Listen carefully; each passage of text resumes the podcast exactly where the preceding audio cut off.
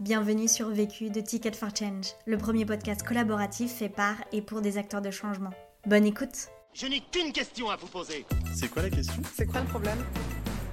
Vécu À chaque galère, des apprentissages. Vécu, des retours d'expérience pour gagner du temps et de l'énergie. Je m'appelle Jean-Sébastien Tronchon et je m'occupe du développement durable pour les magasins français chez Decathlon. Il y a deux ans, on a lancé une, une initiative euh, qui s'appelle Zéro produit jeté, euh, un projet pour, pour éradiquer tout simplement la, problématique des, des, produits sportifs qui sont jetés dans les, dans les magasins Decathlon. Il y avait deux grandes euh, orientations dans ce projet, des solutions euh, plutôt curatives euh, pour revendre ces produits d'occasion, pour les donner quand ils n'avaient plus de valeur marchande, on a remis en place des process de réparation euh, pour prolonger la durée de vie de ces produits. C'est des process de réparation qu'on n'avait plus en magasin, comme la couture par exemple. On a travaillé des thématiques de recyclage euh, quand c'était possible.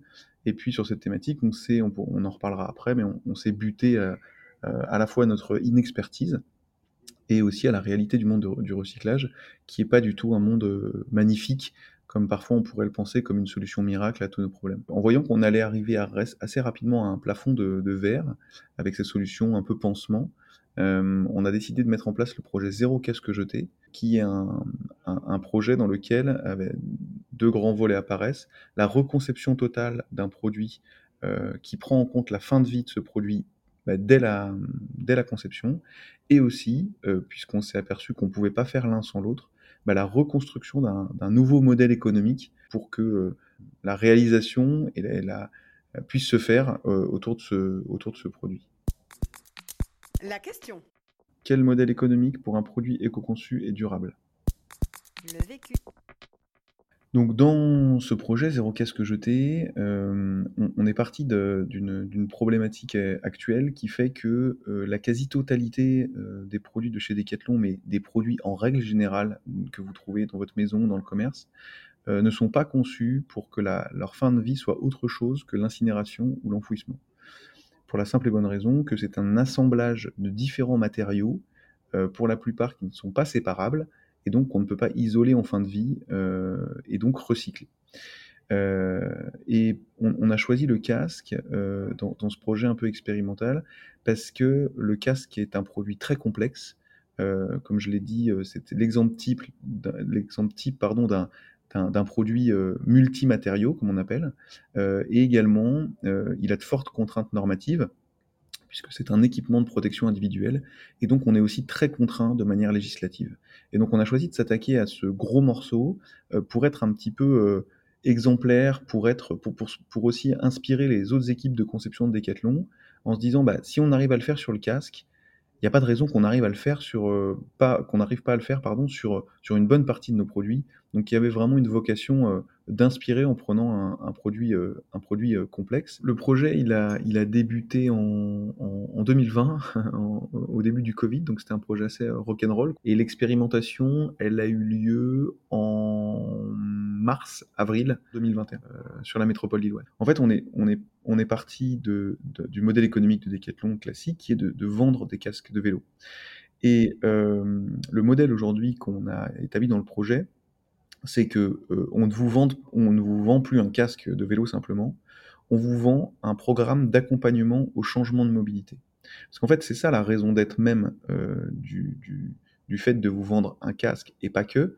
Euh, c'est euh, dans le cadre de notre utilisateur, c'est que bah, vous arriviez un petit peu plus tous les jours à laisser votre voiture au garage pour prendre votre vélo. C'est ça que veulent nos utilisateurs. Sauf qu'en fait, quand on leur vend un casque, on résout une toute, toute, toute petite partie euh, du problème, qui est un peu le, le, frein à la sécurité, même si c'est un, euh, enfin le, frein à la pratique qui est le, manque de sécurité, même si c'est un problème important, ça résout pas mon organisation personnelle, quel itinéraire je prends, qu'est-ce que je fais à la météo, comment je fais au travail pour me changer, quel matériel il me faut, etc., etc. Et, euh, et c'est bien en travaillant en coopération avec plein d'acteurs autour de cette raison d'être, euh, qui est beaucoup plus puissante que simplement vendre un maximum de casques, qui aussi produit énormément d'externalités négatives, on le sait aujourd'hui.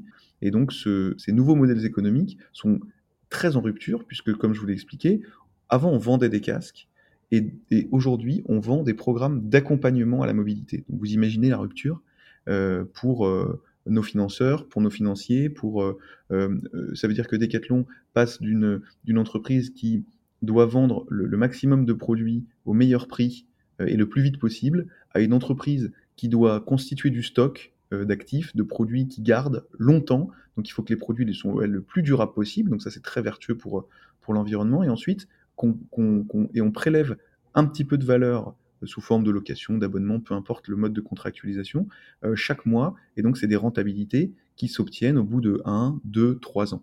Euh, bah Aujourd'hui, le modèle de Decathlon, il est extrêmement rentable, euh, avec des modèles à court terme qui fonctionnent très très bien. Et donc, vous imaginez le chantier euh, quand on vient dire, bah non, en fait, on, on, on, sur cette partie-là, on veut moins être rentable tout de suite, euh, mais plus être rentable euh, dans la durée pour écrire une, une suite plus soutenable, plus durable pour l'entreprise eh ben, c'est pas toujours euh, très bien accueilli.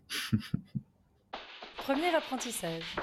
Déjà, quand on veut concevoir un produit euh, euh, qu'on appelle durable, je vais mettre des grands guillemets, il euh, faut déjà euh, réfléchir à qu'est-ce qu'on entend par durable. Puisque dans le, dans, dans le monde de l'économie circulaire, qui est euh, une économie qui vise à avoir des modèles qui ne produisent plus de déchets, euh, et ben, il y a un adage quand même qui est bien connu et qui fonctionne bien, c'est que le meilleur, le meilleur déchet, c'est celui qui n'existe pas. Ben, il faut intégrer ça dès la conception en se posant les bonnes questions, en se disant ben, comment je fais pour que mon produit soit le, le, plus durable possible. Et du coup, il y a plein de, il y il y a plein de solutions.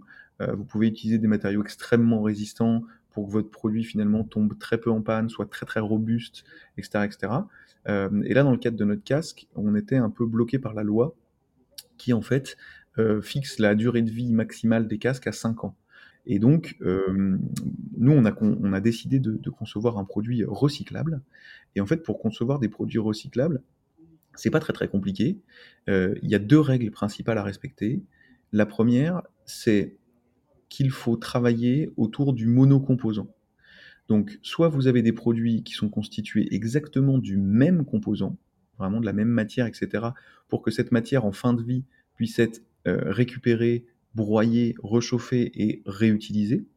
Soit vous travaillez, donc ça c'est le premier axe, travailler ce qu'on appelle le monomatériau ou le monocomposant. Euh, soit vous travaillez des produits dont les matériaux sont séparables. Et donc, c'est le, le choix qu'on a fait pour, pour ce casque. Aujourd'hui, les casques sont euh, assemblés de manière définitive avec des rivets, avec de la colle. Enfin bref, vous ne pouvez pas les séparer, euh, vous pouvez pas séparer les composants. Et eh bien, aujourd'hui, notre casque, il est entièrement démontable, entièrement séparable. Euh, il y a deux intérêts majeurs à ça. C'est que euh, bah, on peut changer les composants. C'est-à-dire que bah, quand il y a une lanière qui est cassée, quand on peut, on peut réparer, on peut, on peut changer des composants, on n'est pas obligé de jeter tout le produit. Et en fin de vie, quand le le casque sera, vraiment défectueux, eh bien, en séparant euh, les quelques composants, la lanière, les boucles, ce qu'on appelle le calotin, donc c'est la partie principale du casque, eh bien, chacun de ces composants, euh, constitués d'une seule matière, pourra être euh, lui-même recyclé. Le dernier point très important quand on veut construire un, concevoir pardon, un produit durable ou dans notre cas recyclable, c'est que c'est génial et on le voit de plus en plus sur le marché.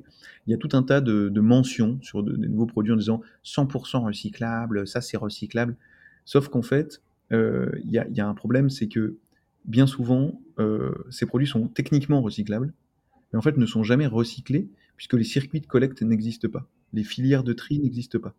Et c'est pour ça qu'aussi, on a, souhaité travailler euh, cette approche autour de l'économie de la fonctionnalité pour répondre à cette problématique, c'est que dans ce modèle-là, le casque reste la propriété de Decathlon. Nous, on vous vend simplement l'usage euh, du produit. Ça veut dire que nous sommes responsables euh, et propriétaires de ce produit. Donc, c'est nous qui en avons la charge en fin de vie. Et les, les gens ne sont plus responsables de savoir où est-ce que je le mets, est-ce que je l'amène à la déchetterie, est-ce que je peux le ramener en magasin, est-ce que j'ai une consigne. Tout ça, c'est plus un sujet, puisque le produit ne vous appartient plus. Quand vous n'en avez plus l'utilité, vous nous le ramenez et nous, on, on le retraite. Deuxième apprentissage. Être accompagné par une, une, agence spécialisée. Alors, le fait de se faire, de s'être fait accompagner par Imatera, euh, c'était la meilleure décision qu'on ait, qu'on ait pu prendre en, en, début de projet. Quand, quand, on doit reconstruire un modèle de zéro, bah en fait, apprendre tout seul, en fait, c'est très long. C'est très, très long. Et, euh, et puis des fois, on se plante, puis des fois, on se décourage parce que bah, on voit pas venir l'étape d'après de l'apprentissage. Et ben en fait, Imatera, c'était vraiment quelqu'un qui ont été à notre côté, un peu main dans la main, pour à la fois éclairer le parcours, puisque euh, ils ont déjà euh, et ils accompagnent déjà de nombreuses entreprises dans cette transition de modèle économique. Euh, et donc, quelque part, éclairer le chemin en disant, bah, voilà un peu les grandes étapes, même si c'est pas c'est jamais une science exacte. Et ensuite, euh, saucissonner, découper un peu le mammouth pour dire, bah voilà, étape 1, voilà où on en est. Et donc, vraiment une approche globale sur, euh, sur la méthode. Parce que l'économie de la fonctionnalité commence un peu à être connue, un peu à être à la mode dans cette approche. C'est un peu bouleversant parce que on cherche d'abord à créer de la valeur pour l'utilisateur, alors même qu'on sait pas du tout quel est le modèle économique et comment on va gagner de l'argent au début du projet. Donc c'est très perturbant. Et là, si vous n'avez pas quelqu'un à côté de vous, euh, à qui vous faites entièrement confiance, qui vous guide et qui vous vous inquiétez pas, ça va aller, regardez où on va, bah en fait, euh, tous les mois, vous avez envie d'arrêter. C'est un guide à la fois sur l'approche, la méthode, et aussi c'est un support mental, parce que le, la transition, elle est passionnante, le chemin, il est incroyable. par contre, ça nécessite du soutien et de la réassurance souvent. Comme c'est une approche de transition, euh, c'est pas une, ce que je disais, c'est pas une science exacte. Donc on ne fait pas étape 1, étape 2, étape 3, étape 4 et pas votre entreprise elle est transformée. Par contre, il y a des euh, il y a des grands blocs, alors je vais en citer euh, quelques-uns, il y en a il y en a une dizaine qui sont un peu des incontournables à travailler et à questionner pour pour pour questionner le modèle économique. Troisième apprentissage re-questionner le pourquoi on fait les choses. Aujourd'hui, euh, je dirais que les, entreprises qui sont nées après-guerre avaient un sens extrêmement fort, venaient résoudre des problématiques euh, de la société de manière très précise en réponse aux attentes. Aujourd'hui, dans les, entreprises qui sont déjà en place, pas celles qui se créent, c'est pour ça qu'on voit beaucoup d'innovation dans, les petites entreprises, dans les startups, etc., dans les grands groupes, dans les entreprises qui, qui roulent, qui tournent, eh, eh ben, ce pourquoi, euh, il s'est un petit peu désagrégé au profit euh, bah, du, de l'efficience de l'entreprise, de la performance euh, économique et du compte d'exploitation, de l'impact de l'entreprise, mais finalement, on re-questionne plus forcément souvent bah, pourquoi, en fait on donne des casques à des gens?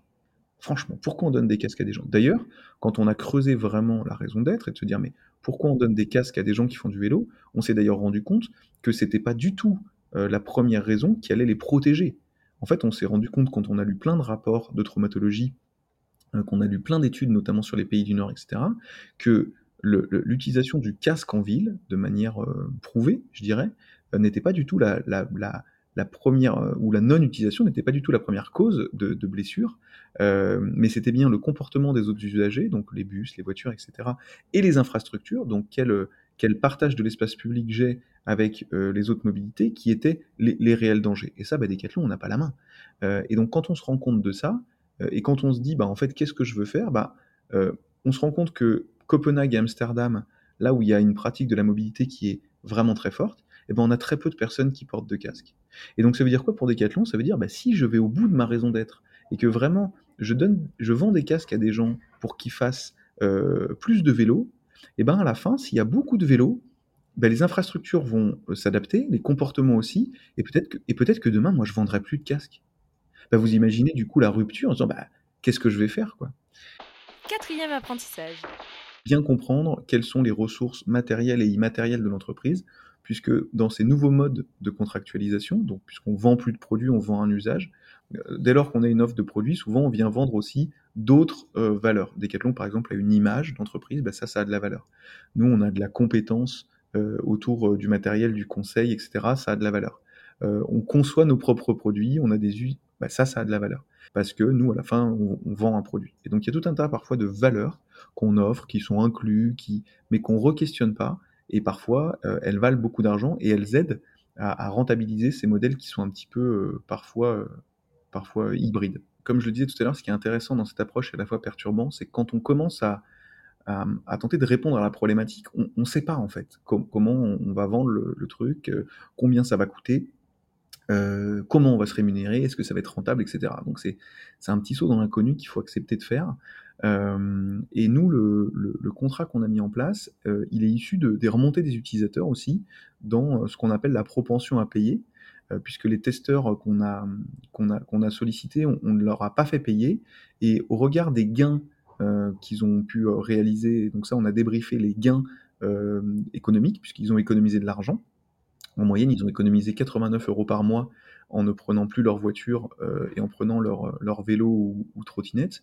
Ils ont également euh, des gains de santé, puisque euh, 78% d'entre eux couvraient euh, les apports journaliers, je dirais, recommandés par l'OMS, euh, des 30 minutes euh, de, d'activité physique, pardon, et ils ont baissé en moyenne euh, de euh, 78%, 76% leur impact CO2 euh, lié euh, à leur mode de transport. Et ben, une fois qu'on qu leur a expliqué ça, aujourd'hui les utilisateurs étaient prêts à payer 69 euros par mois euh, pour avoir ce service euh, au global. C'est un montant mensuel euh, qui euh, inclut euh, dedans du coup le matériel, qui est euh, du coup euh, garanti, euh, qui est assuré. Donc les, les, gens ne sont plus propriétaires du matériel, c'est Decathlon qui en a la responsabilité, mais également une formation théorique et pratique qu'on a co-construit, enfin qu'on a co-proposé avec l'ADAV, l'association de droit au vélo.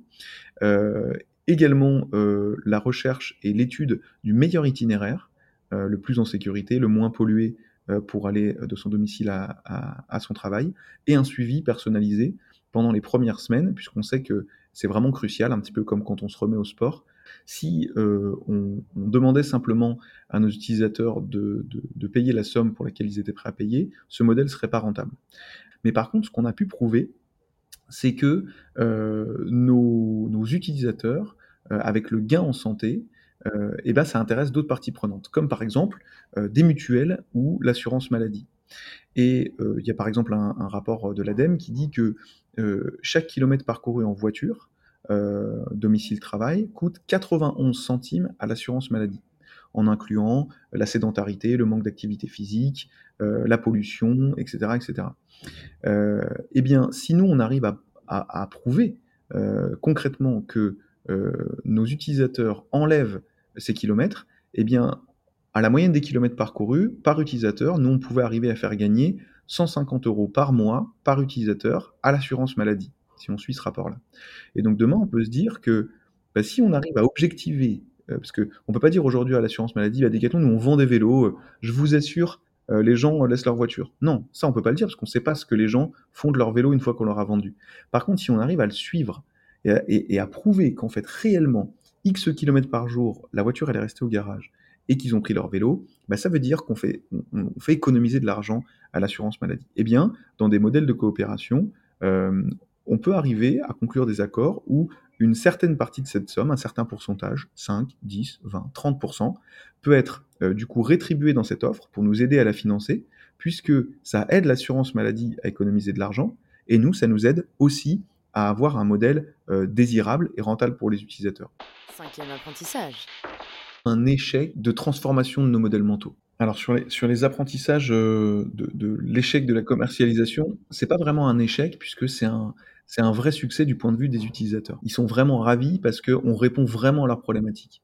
L'échec, il est plutôt dans la, dans, dans la transformation du modèle et dans, euh, j'en parlais tout à l'heure, euh, dans la maturité de nos entreprises, parce que Decathlon n'est pas la seule, la maturité de nos entreprises à, à accélérer sur ce type de, de, de modèles économiques qui viennent en confrontation de plein fouet avec des modèles issus des années 80 et de la société de consommation, euh, et qui, et qui euh, créent énormément d'inconnus.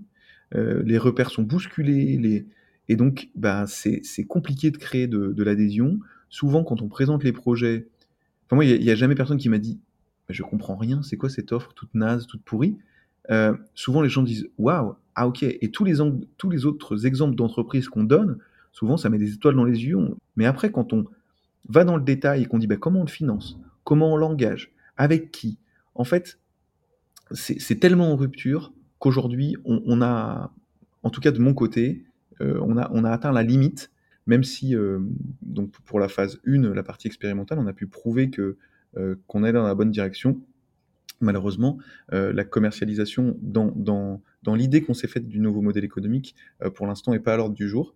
Il y, a des raisons de budget et puis plus profondément, il y, y, a des raisons de modèles mentaux, de, de, comment on perçoit la, la, réussite, comment on pourra en, discuter ensuite, mais c'est un, un point vraiment central dans la transformation d'entreprise, c'est plutôt un, un, problème de, de vision des marchés, des visions de l'usage, des visions de la, de la, vie au sens large. Voilà, ça, ça, ça reflète vraiment bien la complexité de ces transformations de modèles économiques. Ce podcast a été réalisé par Sophie Labeille. Elle co-réalise l'émission radio des Nantais de Ticket for Change. Tu fais quoi pour demain sur jetfm.fr. Si tu es arrivé jusqu'ici, c'est qu'a priori tu as aimé ce que tu as écouté. Alors n'hésite pas à t'abonner, à nous laisser un commentaire et une pluie d'étoiles sur Apple Podcast. Et si tu souhaites toi aussi réaliser tes propres podcasts, rendez-vous sur notre site ticketforchange.org où tu trouveras l'accès à notre formation en ligne. À la semaine prochaine. Vu, vécu, vaincu. Pour plus de vécu, clique vécu.org. Je voulais te dire, euh, tu sais, on, on a tous nos petits problèmes. Vécu. Buy ticket for change.